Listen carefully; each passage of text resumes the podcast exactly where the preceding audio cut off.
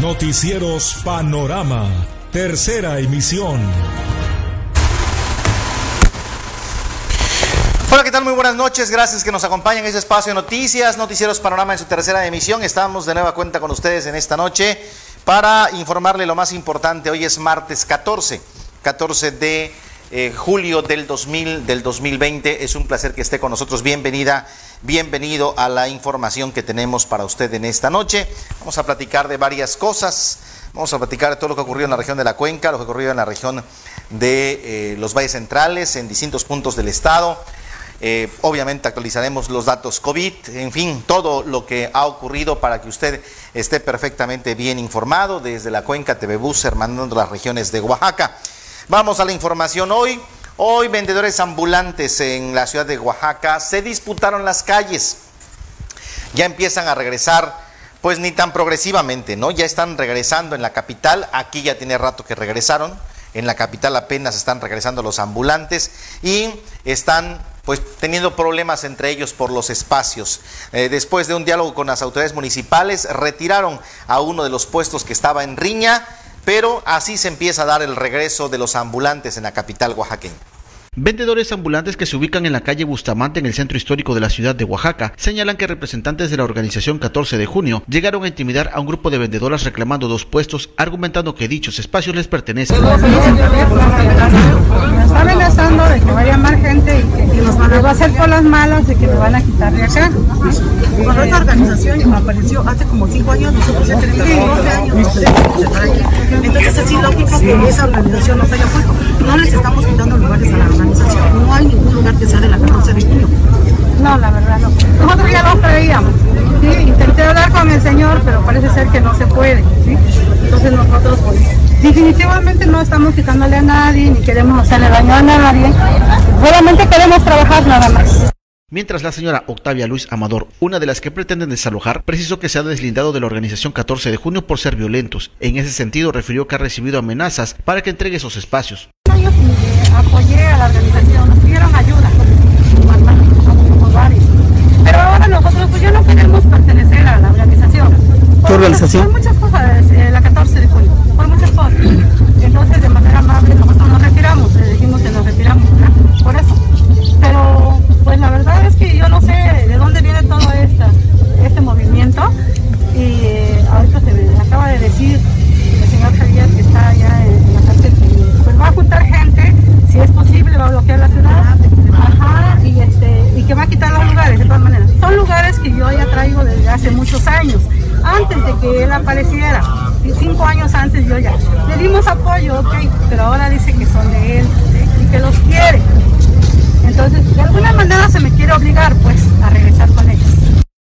Estos hechos, integrantes de la organización 14 de junio bloquearon momentáneamente la calle de Bustamante. La policía municipal de Oaxaca de Juárez solo mantuvo presencia sin intervenir. Pasados los minutos, inspectores del municipio lograron entablar un diálogo entre los ambulantes y decidieron retirar un puesto que es el que se estaba disputando. Mientras, ambos bandos se retiraron. Y es el municipio quien debe determinar a qué organización le corresponde dicho espacio. A decir de los vendedores ambulantes, la cuota por vendedor es de 80 pesos semanales y si se atrasan en el pago, los líderes les cobran el doble.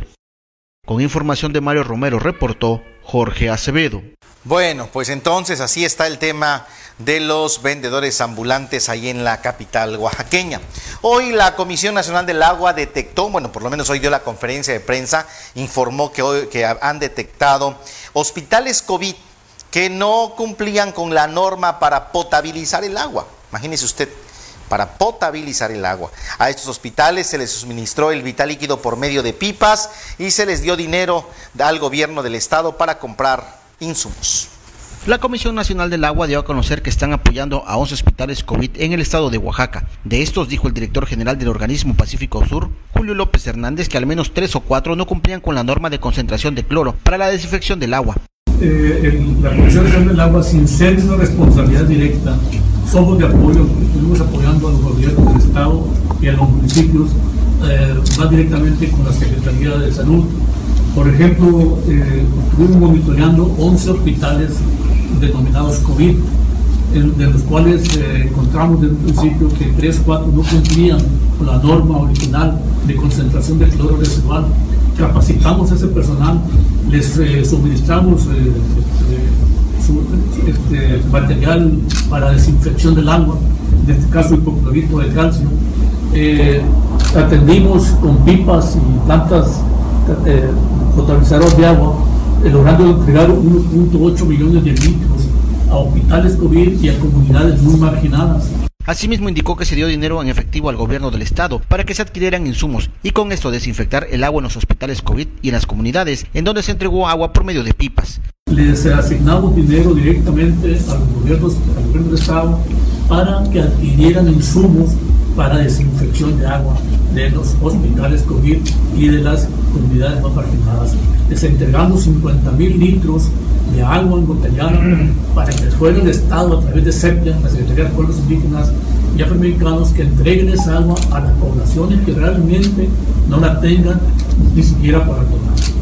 Sabemos que hay muchos problemas de ese tipo, aún cuando, cuando hemos dicho que Oaxaca tiene agua, pero no tenemos la infraestructura pues, para hacerla llegar a esas comunidades. No obstante, aclaró que se está trabajando en proyectos para abastecer de vital líquido a las comunidades más marginadas. Para ello indicó que le corresponde al gobierno del estado y a los municipios hacer las gestiones correspondientes. Trabajando en proyectos de ese tipo y creo que corresponde mucho pues a los estados y municipios este, junto en forma coordinada con toda la gente, de forma corresponsable, hacer las gestiones para ir evitando este tipo de eh, acciones que hacen mucha falta a.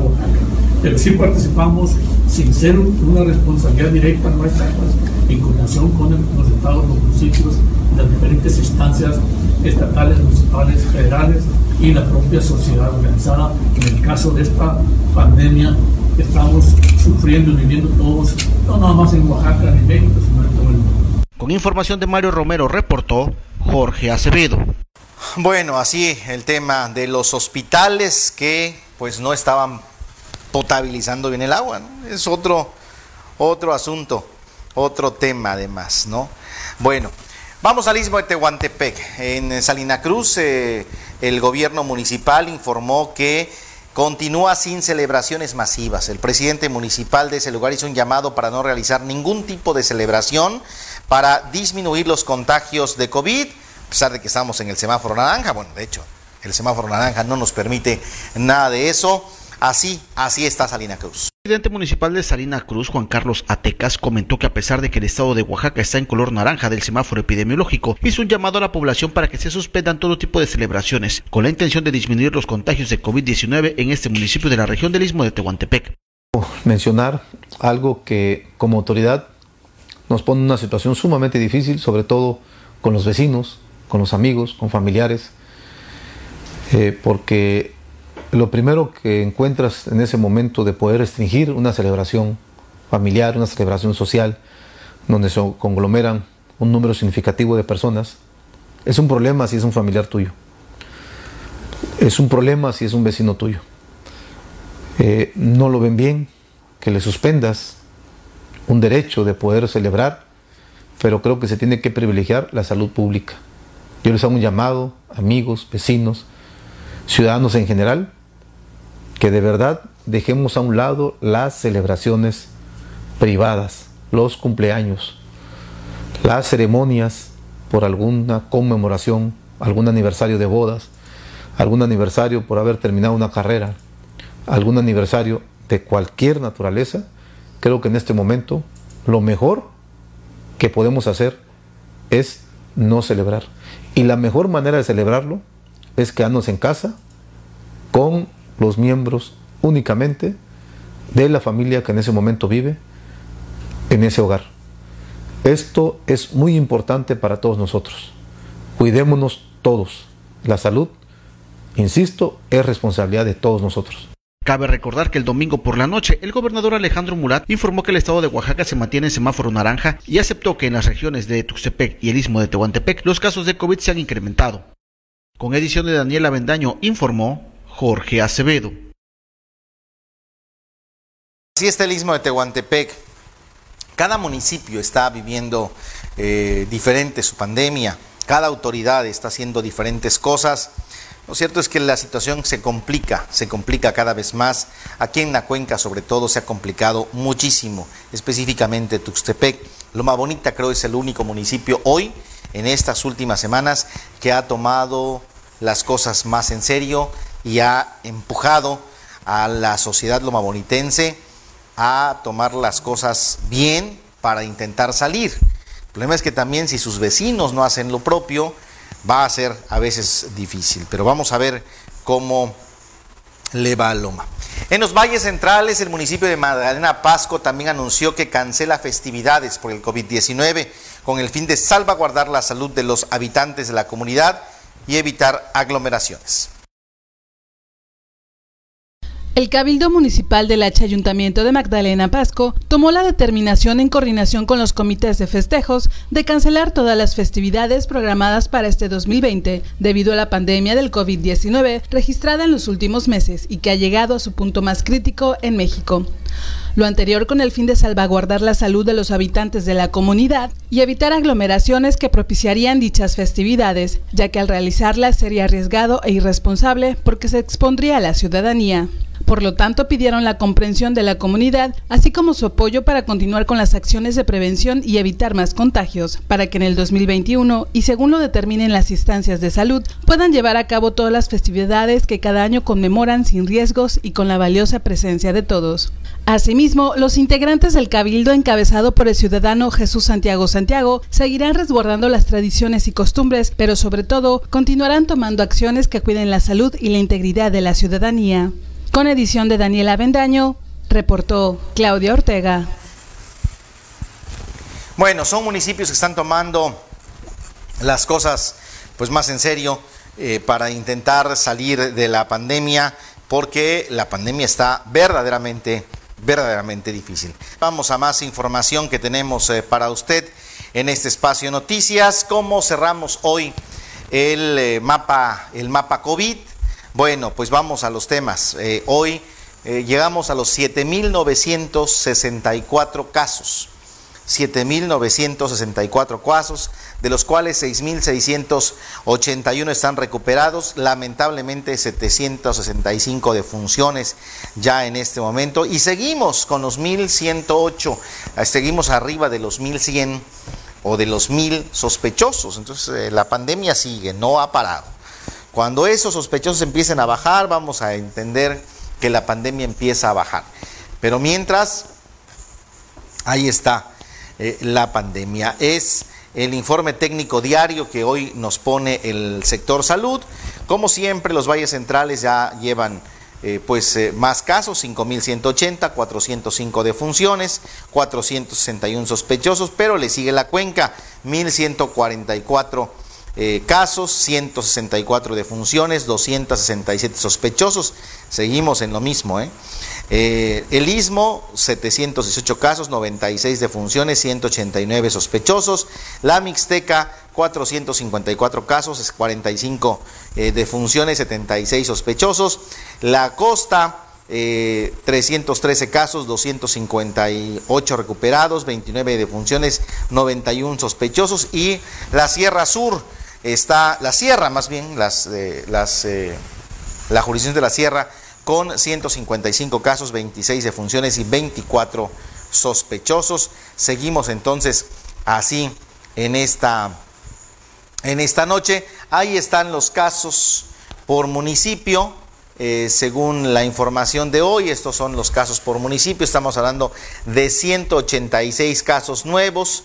Eh, en total son 46 municipios con casos nuevos, según la información. Oaxaca de Juárez tuvo 48 casos, Salina Cruz 15, Tehuantepec 14, Tustepec 11, Juchitán 10, Santa Lucía del Camino 9, Jojocotlán 7, Guajuapan de León 5, Matías Romero 5, el barrio de la Soledad 5, Santa María Tzompa 4, Amilpas 4, y así van eh, los municipios de la región de la Cuenca. Déjeme ver qué otro municipio tenemos en la región de la Cuenca que haya tenido eh, pues eh, casos este día. Cosolapa tuvo uno, ¿no? Cosolapa tuvo uno, serían los municipios de la Cuenca que hoy se incrementaron precisamente. Bueno, pues ahí están eh, los casos de el pues los, el personal de salud ya son 480 médicos infectados, 624 enfermeros, 409 trabajadores de otras áreas son los datos de este, pues de este, de este fin de semana, perdón, de este día, de este martes, precisamente. Eh, bueno, pues habría que, ver, ¿no? Cómo sigue la pandemia, pero sigue creciendo, sigue, no, no está disminuyendo absolutamente nada, nada, nada, nada está disminuyendo absolutamente la pandemia sigue, sigue creciendo, siguen los contagios, sigue, y como le hemos dicho hasta el cansancio aquí, esas cifras son apenas las oficiales, apenas los que van a las instituciones, a los que les hacen las pruebas. Hay 10, 15 o 20 veces más personas infectadas eh, que están sufriendo en sus casas, que están en consultorios médicos, que están en, en otros lados y que también están falleciendo, lamentablemente, lamentablemente. Y pues aquí en la región las cosas siguen sin que las autoridades hagan nada. ¿eh? Ya no están haciendo nada las autoridades, hay que decirlo, no están haciendo ya nada, están viendo protocolos, sanitizando algunas cosas, ya más eh, no están haciendo, ¿no? Salvo el municipio de Loma Bonita, que es el que yo veo que es el que está tomando las, las cosas fuerte. Vamos a ver qué tanto le resulta a Loma Bonita. Y bueno, le decíamos a usted, le hemos dicho de esta empresa métrica, que es una empresa tuxtepecana que está haciendo mediciones de distintos tipos y ahorita lo está dedicando al COVID. Bueno, eh, nos está eh, reportando que más del 50% de tuxtepecanos no está usando el cubrebocas. No está usando el cubrebocas. Esto en las colonias es en donde está más todavía, ahí sube a 77% de gente que no usa el cubrebocas. Bueno, pues sin embargo las autoridades están entregando 10 mil cubrebocas en la cuenca, ya entregaron en Tuxtepec y en Loma Bonita, así está el tema del cubrebocas aquí en la región. Datos de la empresa Tuxtepecana Métrica, análisis y encuestas informan que un 52% de la población en Tuxtepec no usa cubrebocas, el 45% no lo usa en el centro de la ciudad y un 77% no lo usa en las colonias. Sin embargo, las autoridades insisten en el uso de este, por lo tanto se tiene contemplada la entrega de 10.000 cubrebocas en la región. Así lo dio a conocer el coordinador de atención regional, Víctor Virgen Carrera. Arrancamos el día viernes pasado en Loma Bonita eh, con el presidente municipal Raimundo Rivera Hernández. Este, el día viernes iniciamos a las 7 de la mañana la sanitización de las calles del centro de la población en Loma Bonita, con todo el equipo igual de atención regional, con la civil que preside el licenciado Antonio Amaro Cancino, que tiene Calseco aquí en la región de la Cuenca Papalapa y desde luego que todo el equipo del gobierno del estado con la instrucción del maestro Alejandro Moray Hinojosa es precisamente crear esta cultura de la sanitización, la cultura de la, la, protección a toda la familia para poder permitir que tengamos menor índice de contagios. Hoy eh, continuamos aquí en el día sábado se realizó por parte de los compañeros delegados Jorge Vera, también de la Coordinación de Atención Regional, en hoteles y restaurantes de aquí de la ciudad y negocios, para poderle brindar el cubrebocas que laboran y tengan la garantía de poder este, evitar que se contagien. Un total de 10.000 cubrebocas la, la idea es continuar, nos van a seguir dotando, nos van a seguir proporcionando, porque realmente en todo el estado se está llevando a cabo esta campaña. El maestro Alejandro Morales Hinojosa pues, lo que quiere es que, se trabaje en todos los rincones, en los lugares más apartados. La pandemia ha estado trascendiendo más apartados. Por ejemplo, en Yoquintepe no teníamos casos, ya tenemos hasta fallecimientos y esto es lo crítico y lo lamentable. Entonces tenemos que cuidar más. Lo que se busca, dijo, es que todos los ciudadanos usen el cubrebocas para evitar que sigan en aumento los casos de COVID en la región, siendo 10.000 los que se pretenden entregar. Sin embargo, de requerir más, estarían solicitándolos a la Coordinación General de Gobierno. Al momento llevan alrededor de 6.000 cubrebocas entregados, sin embargo, continuarán acudiendo a los municipios para seguir apoyando a los ciudadanos, principalmente a los de escasos recursos. Con edición de Jafet Carrillo, informó Dora Timoteo. Bueno, así está el tema del cubrebocas aquí en la región de la cuenca del Papaloapan. ¿Usted usa cubrebocas? ¿Cómo lo usa? Vale la pena que responda a estas preguntas. ¿Es de los que dicen, no aguanto el cubrebocas, no puedo respirar con el cubrebocas? ¿No? ¿Es de los que dicen, ya salí de la tienda o del lugar o, o lo llevo porque no me dejan entrar sin cubrebocas? ¿O es de los que los usa de manera consciente, de verdad? Y también hay que preguntarle a los que se enfermaron, ¿ya guardaron los 21 días para no salir? ¿O ya andan en la calle? Porque ya pasaron la enfermedad y total de ellos ya sobrevivieron. Y todavía pueden andar infectando a otros por ahí. Pregúntese usted mismo. Porque muchos así andan, ¿eh? Muchos así andan. Creo que la pandemia nos ha desnudado lo mal que somos como sociedad, lo pésimo que somos como sociedad. Somos una pésima sociedad para poder cuidarnos entre nosotros mismos. Somos muy malos para eso. Bueno, lamentablemente. Hoy, bueno, no, desde ayer el ISTE de Tustepec cerró, no hay espacios para pacientes COVID, la clínica cuenta solo con 10 camas, están llenas y ya no están dando atención a pacientes COVID en el ISTE de Tuxtepec. Desde unos días, el personal del ISTE en Tuxtepec dio a conocer la falta de espacios en la clínica. Con un anuncio de cupo lleno, llamaban a la población con síntomas de COVID a no acudir, ya que no serían recibidos. Sin embargo, la noche de este lunes, el llamado fue intenso, ya que colocaron un anuncio más específico informando a la población que ya no atenderán a los pacientes con COVID. El mensaje dice lo siguiente: Estimados derechohabientes y público en general, les informamos que por el momento hemos excedido nuestra capacidad para atender a pacientes con COVID-19 y no contamos con más camas disponibles. Y es que esta clínica cuenta con 10 camas asignadas al área COVID. Sin embargo, debido a que en los últimos días los casos de COVID han aumentado, el área está llena y algunos pacientes los envían a Veracruz para que reciban atención médica. El personal además ha dado a conocer que no cuentan ni con cubrebocas ni caretas, ni otro equipo de protección ni de curación. Y es el sindicato el que está comprando el material para proteger a los trabajadores, ya que los directivos no han hecho algo al respecto. Aunado a esto, el personal con el que cuentan es mínimo, ya que muchos están resguardados por ser parte de los grupos vulnerables y otros más han enfermado. Por lo tanto, entre sus demandas, al igual que en otras clínicas y hospitales, están la de pedir más personal. Cabe hacer mención que el ISTE en Tuxtepec atiende a cerca de 80 mil derechohabientes, no solo de Tuxtepec, sino también de la cuenca del Papaloapan, y en estos momentos solo funcionan las áreas de emergencia, el área COVID, farmacia, quirófanos y archivo. En las demás áreas se suspendió el servicio. Con edición de Jeffet Carrillo, informó Dora Timoteo. Bueno, pues así está, colapsado el sistema de salud, los hospitales están mal, la gente sale a tomarse su cerveza, la gente sale a festejar, hace fiestas.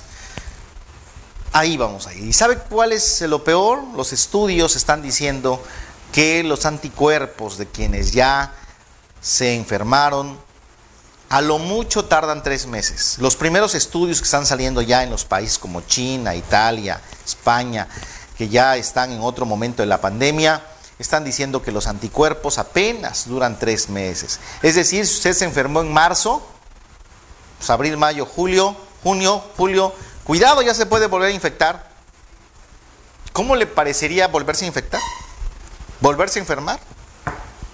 Porque hay quien dice, yo ya la libré, pues no esté tan seguro, porque los estudios de los que han empezado a hacer en los últimos, es una pandemia que lleva siete meses, pues dicen que solamente hay tres meses como máximo de anticuerpos, de protección de anticuerpos. Entonces, cuidado, ¿eh?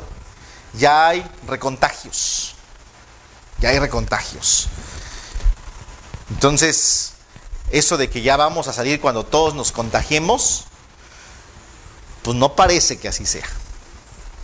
No parece que así sea. Bueno, digo yo nada más les digo a ustedes, a los que ya la vivieron, ¿les gustaría volverla a vivir? Bueno, de regreso con ustedes en esta noche vamos a más información que tenemos eh, para usted en este espacio de noticias. Eh, bueno, vamos a otros, a, más, a más temas. Eh, vamos al tema de Loma Bonita. El presidente municipal de Loma Bonita hoy entregó muy temprano apoyos, apoyos alimentarios a personas de escasos recursos del campo en las básculas de Loma Bonita. En la madrugada así fue la entrega de estos apoyos alimentarios por el tema COVID. Y bueno, ayer también por ahí nos echaron una, hace dos días o ayer no recuerdo, nos hicieron una pregunta que qué pasó con la gente del campo, qué pasó con la gente de la báscula. Bueno, aquí estamos a las 4 de la mañana este, con nuestra gente para apoyarlos, darles un apoyo porque sabemos que es el sector más vulnerable de aquí de nuestra ciudad y que vamos por partes, como decía yo, ahorita venimos con ellos, mañana vamos con una colonia, con otra y así hasta que estemos con toda nuestra gente que en estos momentos, pues todos, de todos he sabido lo que está pasando y lo que está, lo que estamos viviendo en lo más bonita. Por eso es la razón de estar aquí con nuestra gente del campo, que vean que no los olvidamos como ellos o muchos piensan que los tenemos olvidados, no es así. Andamos preocupados por toda nuestra gente, por toda nuestra ciudadanía y bueno, con algo venimos a contribuir el día de hoy por la madrugada.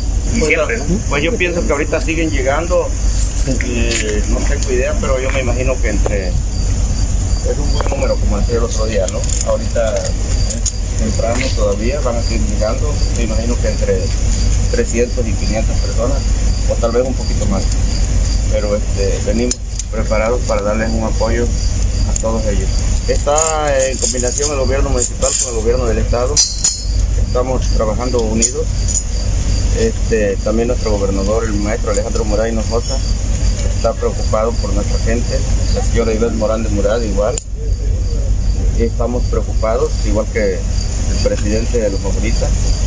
Estamos trabajando en coordinación y le agradecemos por este medio a nuestro gobernador, la señora Ivette, que nos apoye, porque ellos saben la situación que estamos viviendo en lo más bonita y que, bueno, estos beneficios son para nuestra gente a esta hora de la madrugada. Bueno, así fue la eh, hoy la entrega de apoyos precisamente por parte del presidente de Loma Bonita eh, para las personas que requieren. Y el gobierno de Loma Bonita puso una multa de 300 pesos para quienes no usen el cubrebocas. Ahí andan en serio, ¿eh? Ahí sí andan en serio. 300 pesos para quien no use el cubrebocas. Y en un sondeo que hicimos hoy, los loma bonitenses ven bien esta multa de 300 pesos a quien no use el cubrebocas. Aseguran que esta es la única forma en que pueden obedecer las medidas. Esto dijo la población.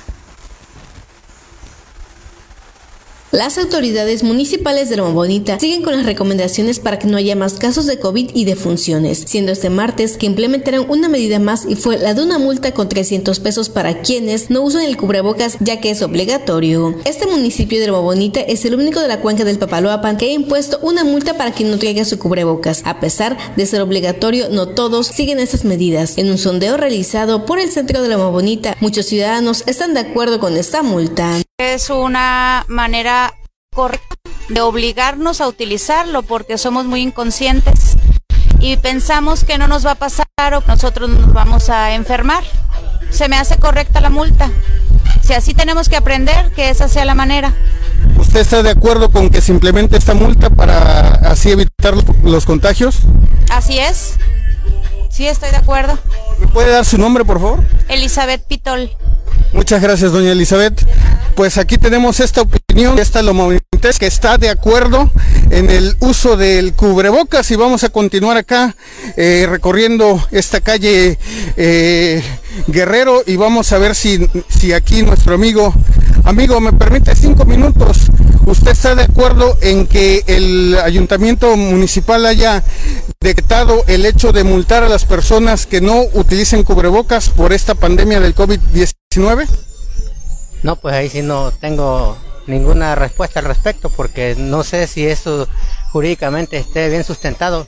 No hay comentario. Sin comentarios, le agradezco, le agradezco. Vamos aquí a pasar por acá. Eh, ¿Me permite una entrevista, una pregunta súper rápida. ¿Está de acuerdo usted en el uso obligatorio de cubrebocas y en, uh, en las multas a las personas que no cumplan con esa medida sanitaria? Pues sí, porque es por el bien de nosotros, para que ya no se siga contagiando el COVID. Mm, pues es correcto, ¿no? Eh, bueno, antes que nada me presento, eh, mi nombre es Isaías Santos Martínez, soy originario de aquí de Lomita, Oaxaca, y pues sí, lamentablemente desafortunadamente pues es una acción necesaria y también urgente y de antemano también este hacer el uso del gel antibacterial y ahí me tocaba pero pues no importa no eh, y también nos está invitando al pueblo en general eh, a hacer las usas medidas preventivas para contrarrestar esto del COVID-19 no sin embargo, así como hay gente que ve bien esas medidas, hay quienes las ven innecesarias. El cubrebocas no lo tiene. Sí lo tiene. ¿Y por qué no lo usa, amigo? Porque sé que como quiera tarde temprano vamos a morir. Pues sí, pero para, para evitar para evitar morirse antes, ¿no? Ah, ya estamos viejos, ya qué malo. Y es que en los últimos días las autoridades municipales han implementado varias medidas. Algunas son la sanitización de espacios públicos, el cierre del comercio no indispensable, el cierre del mercado Vicente Guerrero, así como la clausura de una tienda nacional por no acatar estas medidas. Con información de Ángel Ordaz, reportó Dora Timoteo. Bueno, ahí está la opinión de la población de Loma Bonita sobre este tema de pues el cubrebocas, ¿no? El cubrebocas y la multa de los 300 pesos. Eso en Loma. En Ojitlán, aquí también en la región de la cuenca del Papaloapan, anunciaron una campaña de sanitización de vehículos. Lo va a hacer el gobierno municipal de Ojitlán. No va a tener costo, no únicamente es para transporte público, también para el servicio particular, porque también se han exponenciado los casos en ese municipio. Hasta el corte de este domingo en el municipio de Jitlán se reportaban 15 casos confirmados de COVID, situación que ha obligado a las autoridades a incrementar sus medidas para evitar más contagios. Por lo tanto, este miércoles realizarán una campaña de sanitización en la cabecera municipal. En el comunicado, las autoridades han informado que esta campaña de sanitización para este miércoles es para vehículos no únicamente del transporte, también para el público en general y estarán de las 9 de la mañana a las 3 de la tarde en la explanada municipal de Ojitlán. Esta es otra de las acciones que están implementando en el municipio de Jitlán, en donde además continúan con el perifoneo de las medidas que deben de seguir implementando en este municipio. La difusión de las medidas son en español y en el chinateco, con la finalidad de que todos continúen quedándose en casa para evitar más contagios de COVID.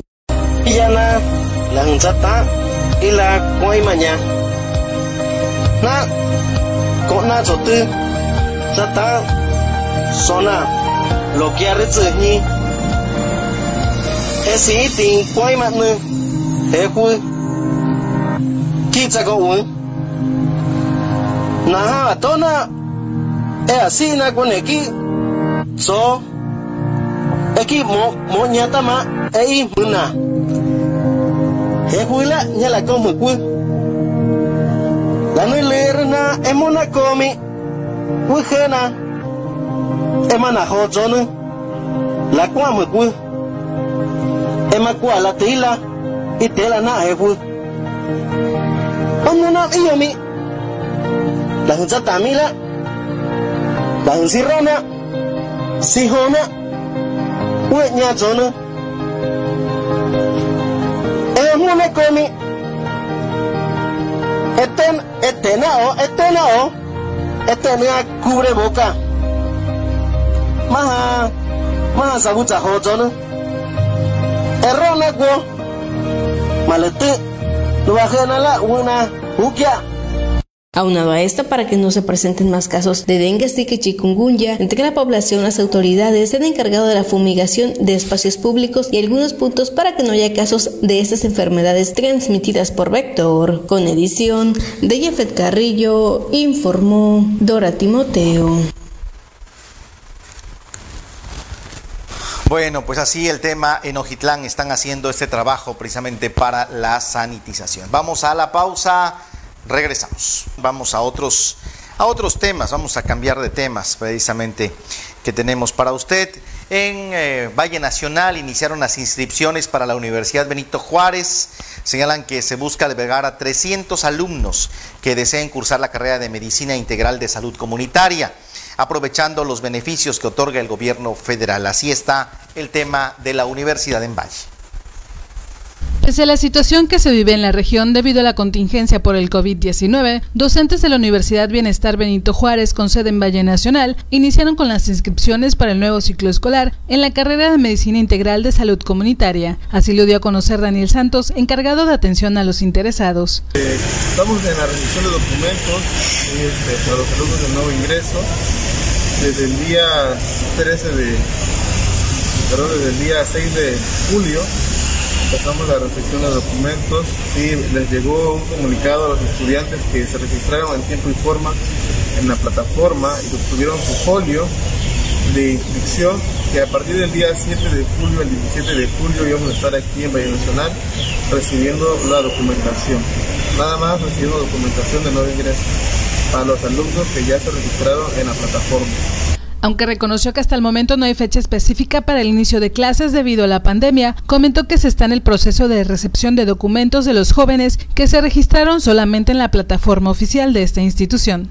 Como comenté, es para las personas que ya se registraron en la plataforma. Vamos a estar aquí de 9 de la mañana a 2 de la tarde. Estamos aquí en la explanada del Palacio Municipal, aquí del Parque de Valle Nacional. Este, el mensaje es que va, si vienen, vengan con todas las medidas necesarias.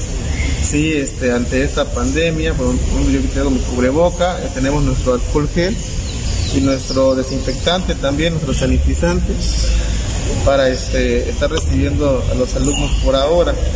Sí, este, la invitación es esa, se puede empezar a, mover, este, pero con las medidas de higiene necesarias manteniendo o adaptándonos a esta nueva normalidad, ya que esta pandemia es lo que nos está pidiendo.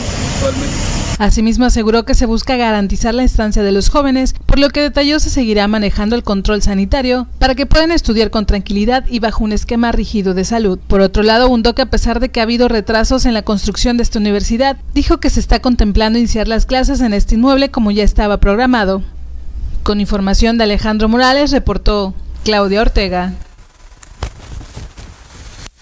Bueno, pues entonces eh, así el tema de la Universidad Benito Juárez, ahí en Valle, en Valle Nacional. Y a propósito de temas educativos, el próximo 17 de julio va a concluir el proceso de entrega de fichas a distancia para las escuelas normales, así lo informó el Instituto de Educación Pública de Oaxaca, el IEPO. Las convocatorias correspondientes se pueden consultar en la página web institucional y las clases presenciales van a iniciar cuando el semáforo epidemiológico esté en verde. El Instituto Estatal de Educación Pública de Oaxaca informa a los aspirantes a ingresar a las diferentes licenciaturas que imparten las escuelas normales del Estado bajo la modalidad escolarizada para el ciclo escolar 2020-2021, que la fecha límite para entregar de fichas de manera virtual es el próximo 17 de julio. Las convocatorias correspondientes se pueden consultar en la página web institucional, donde podrán consultar el procedimiento a seguir, los requisitos y documentación que se debe enviar vía correo electrónico para su revisión y validación. Por indicaciones del gobernador Alejandro Muradino Josa, el director general del IEPO, Francisco Ángel Villarreal, ha impulsado proyectos enfocados a construir estrategias pedagógicas, estructurales y de vinculación en este sistema en beneficio de la formación de las y los futuros docentes. La matrícula de cada escuela dependerá de la capacidad en infraestructura y personal docente con la que cuenten. Además, las y los aspirantes a ingresar deberán cumplir con los requisitos establecidos en cada convocatoria y presentar el examen de selección correspondiente programado para el 15 de agosto. De acuerdo con el calendario del proceso de nuevo ingreso a escuelas normales, la publicación de resultados del examen será el 17 de agosto y del 18 al 21 del mismo mes será el trámite de inscripción de nuevo ingreso y el 7 de septiembre el inicio de clases, que será presencial siempre y cuando el Estado y los municipios donde se ubiquen las instituciones se encuentren en semáforo verde. Con edición de Daniela Vendaño, reportó Claudia Ortega. Gracias a Claudia. Así están entonces en el Instituto Estatal de Educación Pública de Oaxaca y en las escuelas normales. Hoy también el Instituto de la Juventud Oaxaqueña lanzó la convocatoria para el Premio Estatal de la Juventud 2020. Las candidaturas podrán ser presentadas hasta el 31 de julio a las 15 horas a través de formularios Google y redes sociales del INGEO, por si alguien quiere inscribirse al Premio del Estatal de la Juventud 2020. El gobierno del estado, a través del Instituto de la Juventud del Estado de Oaxaca, lanzó su convocatoria para participar en el Premio Estatal de la Juventud 2020, la cual tiene como objetivo premiar a jóvenes que por su conducta, dedicación al trabajo o a sus estudios han sido ejemplo de superación personal y progreso para su comunidad. Podrán participar jóvenes entre 12 y 24 años de edad que hayan realizado actividades destacadas durante el año inmediato anterior en las siguientes categorías: actividades académicas, actividades productivas, actividades artísticas, mérito cívico, labor social y protección al ambiente. Como parte de este premio se otorgará en cada categoría la medalla al mérito Luis Donaldo Colosio Murrieta, máximo reconocimiento del gobierno de Oaxaca a la juventud oaxaqueña. Este año y debido a la contingencia sanitaria, las candidaturas podrán ser presentadas por personas físicas, morales y colectivos hasta el próximo 31 de julio a las 15 horas a través del registro digital de los formularios en Google, así como en redes sociales oficiales del instituto en Facebook y Twitter. Para mayor información podrán consultar las bases de participación en el sitio oficial del instituto. Con edición de Jafet Carrillo, reportó Claudia Ortega. Gracias a Claudia por esta información. Y así llegamos al final de este espacio de noticias. Gracias que nos acompañó en esta noche. Recuerde mañana 8 de la mañana, 1 de la tarde y 8 de la noche. Y como siempre en las plataformas digitales, siga la programación de Canal 38 TV Bus en toda la región de la cuenca del Papaloapan a través de Megacable. Gracias que está usted con nosotros. Que tenga una excelente noche.